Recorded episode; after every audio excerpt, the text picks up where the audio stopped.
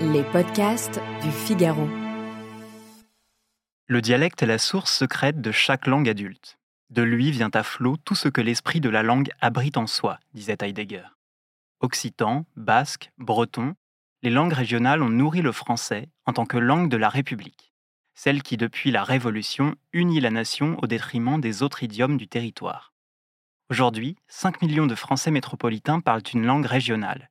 À cela, il faut ajouter quelques 2,7 millions d'ultramarins, pour qui de même, et bien au-delà du folklore, parler dans la langue de leurs ancêtres va de soi. Je m'appelle Dorian Grelier et je suis journaliste au Figaro. Aujourd'hui, dans le moment des mots, je reçois pour parler de la question des langues régionales en France Paul Molac, député Lyotte du Morbihan, coprésident du groupe d'études Langues et culture régionales à l'Assemblée, et rapporteur de la loi de 2021 relative à la protection patrimoniale de ces dernières. Bonjour Paul Molac. Bonjour. Alors après avoir été promulguée, euh, votre loi a été en partie censurée par le Conseil constitutionnel. Les passages sanctionnés concernaient notamment l'enseignement immersif en langue régionale et l'utilisation des signes diacritiques comme le tilde euh, dans les actes d'état civil. Euh, trois ans plus tard, où en sommes-nous et finalement qu'est-ce que votre texte a changé?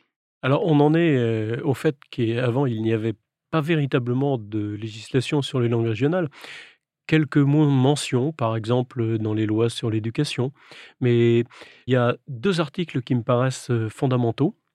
Le premier, qui dit que l'État et les collectivités locales sont chargés de la préservation de ce patrimoine immatériel que sont les langues, les langues de France, hein, quelque part. Et donc, quelque part, ça oblige la puissance publique à avoir des politiques de préservation. Et c'est tout à fait nouveau parce que jusque-là, en fait, il y avait les collectivités qui voulaient bien le faire, voire l'État qui faisait quelques petites choses. Mais là, c'est une injonction. Et c'est la différence. Et puis, il y a l'article 7 de la loi qui dit que l'éducation nationale doit proposer à tous les élèves la langue régionale dans le territoire où ils habitent. Alors, en fonction évidemment du territoire, parce que les territoires ne sont pas les mêmes, les langues ne sont pas sur toute la France, la plupart sont territorialisées, à part une ou deux qui ne sont pas. Et, donc, c'est relativement plus simple de mettre en place des politiques là où les langues existent. Et c'est l'article 7. Alors, évidemment, après, euh, il faut le mettre en place.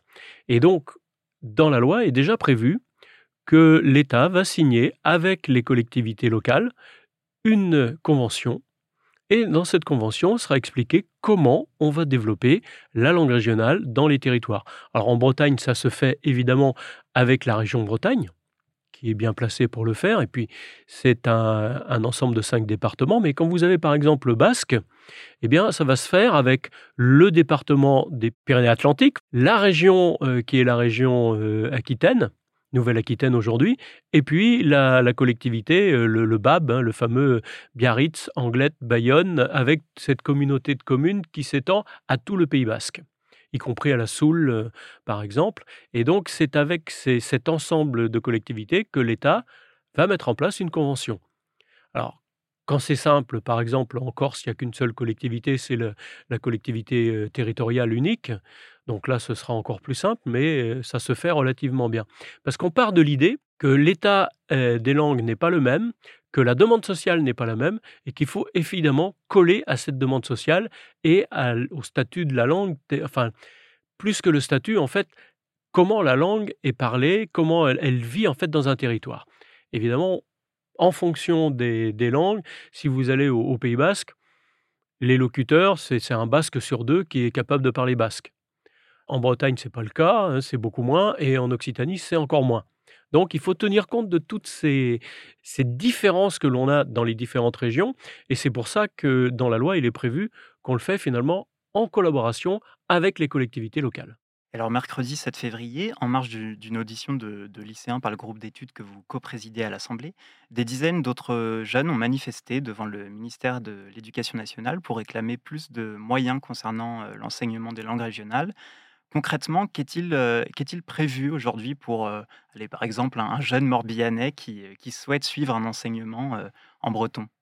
On lui conseille de commencer dès la maternelle, c'est-à-dire que ce sont quelque part ses parents qui vont prendre la décision pour lui et de le mettre dans ce que l'on appelle une classe bilingue. Dans cette classe bilingue, à peu près, si vous voulez, en gros, 50% du temps sera en français, 50% du temps sera en breton. Et petit à petit, vous vous servez de la langue à la fois comme langue de communication, mais aussi comme langue d'apprentissage, que ce soit le français, que ce soit le breton. Et vous allez avoir une scolarité, vous allez sortir, vous allez arriver au collège, et dans les collèges, il y a des sections dites bilingues où vous allez avoir un certain nombre de matières qui vont être enseignées en français et d'autres matières en breton. Et ça peut aller comme ça jusqu'au lycée. Alors je dis ça peut aller parce que on est en train de construire en fait ces filières-là.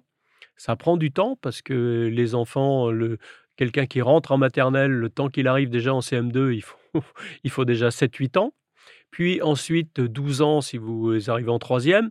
Donc on a les cohortes les plus importantes sont en, maternelle, en primaire, parce que c'est là qu'on a eu de la demande en premier. Et puis, on est en train de structurer, c'est-à-dire de faire trois ou quatre écoles qui alimentent un collège et trois, deux ou trois collèges qui alimentent un lycée. Parce que plus on monte, évidemment, plus il y a des options différentes et plus il y a une ventilation qui, qui fait que l'enseignement est plus compliqué à mettre en place. Alors faudrait-il, comme l'a proposé le député NUPES Frédéric Maillot, inclure également leur apprentissage dans, dans le tronc commun des programmes? Bah, ce ne serait pas une, euh, une, mauvaise idée, surtout que Maillot est, euh, député de La Réunion. Et à La Réunion, euh, les gens parlent créole et ne font pas la différence avec le français. Donc, quand, ils arrivent à l'école, parfois, on leur dit bah non, tu parles pas bien. En fait, c'est pas qu'ils parlent pas bien, c'est qu'ils parlent une autre langue. Je pense que pour eux, ce serait vraiment un, avantage très important parce que ça leur permettrait d'identifier les deux langues, de voir les différences et donc de ne plus les mélanger. Parce que tant qu'on ne vous a pas expliqué que ce n'est pas la même langue, bah, euh, c'est pas évident de le faire tout seul. Donc vous êtes un peu perdu, vous dites comment je parle pas bien, alors donc je me tais. Enfin, vous voyez, c'est pas simple pour un élève. Hein. J'ai un peu connu ça, euh, alors pas avec le breton, mais avec le gallo par exemple, euh, où c'est une langue romane aussi, proche du français, et où on ne disait pas aux gens, bah, tu parles une autre langue. Et ça, c'est problématique parce que du coup, ils intègrent comme quoi ils font des fautes. Et donc, ils ne bah, ils sont pas bons. Voilà. Et dans son discours d'inauguration de, la Cité internationale de la langue française à, Villers-Cotterêts, Emmanuel Macron a affirmé, alors je le cite, que chacun a le droit de connaître, parler ou transmettre sa ou ses langues et que c'est un droit non négociable.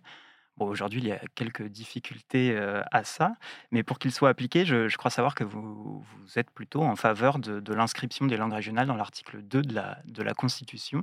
Qu'est-ce que, Alors, que ça changerait? oui, parce que, en tout cas, euh, le problème, c'est qu'on a un Conseil constitutionnel qui est très militant contre les langues régionales. Donc, qui a une vision très Troisième République, où les pères de la République disaient comment ça se fait, euh, les Français ne sont pas français. Alors, qu'ils ne soient pas français comme eux, sans doute. Enfin, c'est un peu assez incroyable de dire, ben voilà, il y a une norme, il faut parler comme ça, il faut avoir telle culture, etc. C'est ça être français. Alors évidemment, vous voyez bien qu'aujourd'hui, même être français, c'est très divers. Et donc, eux, ils avaient cette norme-là. Et le Conseil constitutionnel reste là-dessus, c'est-à-dire je n'accepte qu'une seule langue.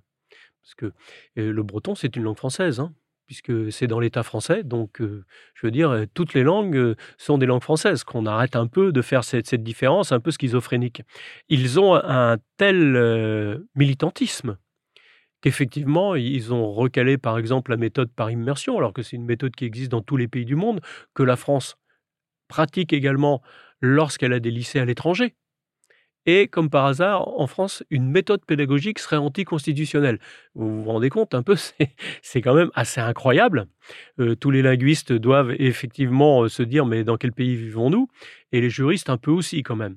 Et euh, les signes diacritiques, par exemple, sur le n qui a été déclaré anticonstitutionnel, le pauvre n qui a d'ailleurs été était déjà dans la langue française au XVIIIe siècle. Bon, vous voyez, ça n'a pas de sens. Sinon, vouloir dire, bon, ce n'est pas les bonnes langues, etc. La bonne langue, c'est le français. Je crois qu'on a un peu dépassé ça. Je crois que malheureusement, le Conseil constitutionnel est resté sur des vieilles lunes. Et la seule solution pour lui dire, bon, écoutez, euh, c'est pas comme ça que le législateur voit les choses, eh bien, effectivement, c'est d'inscrire euh, dans la Constitution un certain nombre de choses.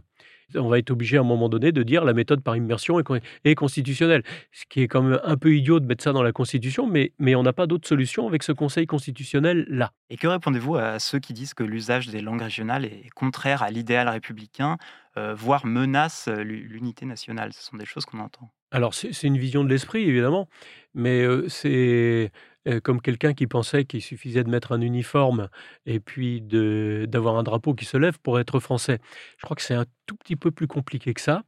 On peut être soi-même, mais, mais c'est toute la difficulté qu'il y a en France où on veut absolument lier ce qui est culturel, ce qui est d'ordre linguistique, avec la citoyenneté. La citoyenneté, c'est on exerce ses droits politiques ensemble, avec un ensemble de règles qu'on sait d'ailleurs nous-mêmes appliquée, puisque par l'intermédiaire du vote de la démocratie représentative avec les députés qui font la loi, c'est bien nous, quelque part, qui avons non pas voté directement ces lois, mais qui avons voté pour des gens qui font les lois.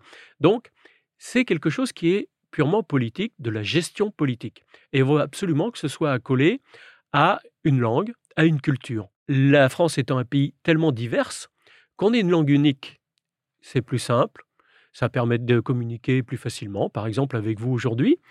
Ça, on peut le comprendre.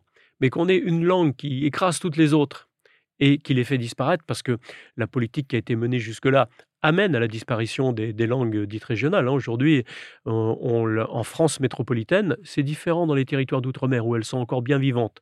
Mais en France métropolitaine, euh, quand même, le nombre de locuteurs n'est pas très important. Donc, on risque d'avoir une perte culturelle importante. Et donc, il faut faire quelque chose. Et ça n'a rien à voir avec le sentiment national.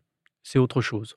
Moi, j'ai on, pourrait prendre des exemples dans l'histoire. Hein. Vous savez, euh, les, Bretons de la guerre de 14, euh, ils, parlaient breton. Euh, certains parlaient mal français parce qu'ils l'avaient peu appris à l'école.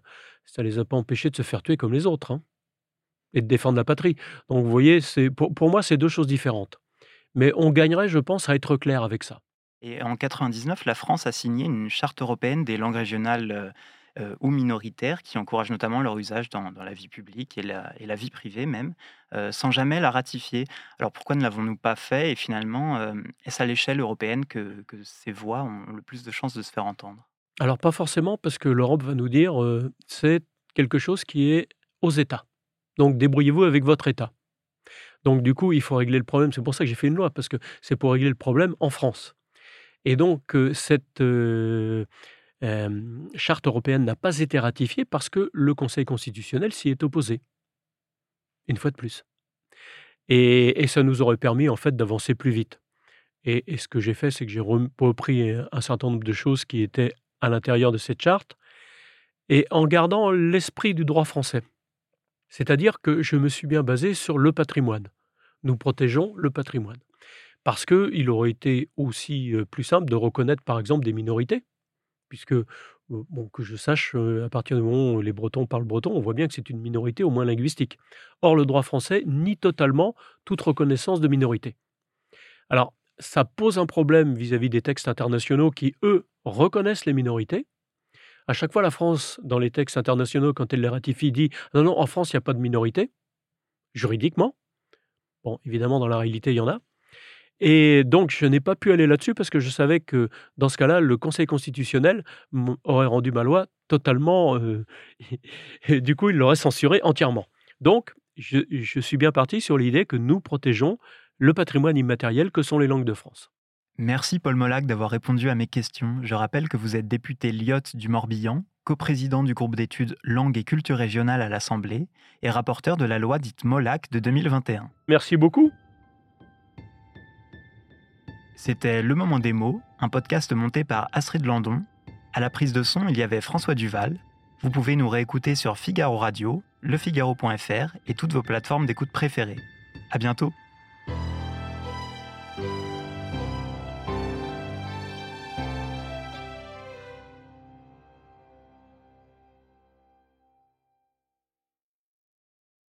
Ados ont vu tous les Miyazaki. Ils rêvent qu'on les emmène au Japon. Alors je vous donne rendez-vous au musée Ghibli à Tokyo, où vous serez transporté dans l'imaginaire du studio. Incroyable. Mon mari, lui, rêve de s'immerger à fond dans la culture nippone. Après un cours de dessin manga avec un artiste, je vous propose d'assister à une cérémonie du thé. Waouh. Et pour une expérience unique jusqu'au soleil levant, je vous ai réservé une nuit dans un joli ryokan avec un dîner traditionnel.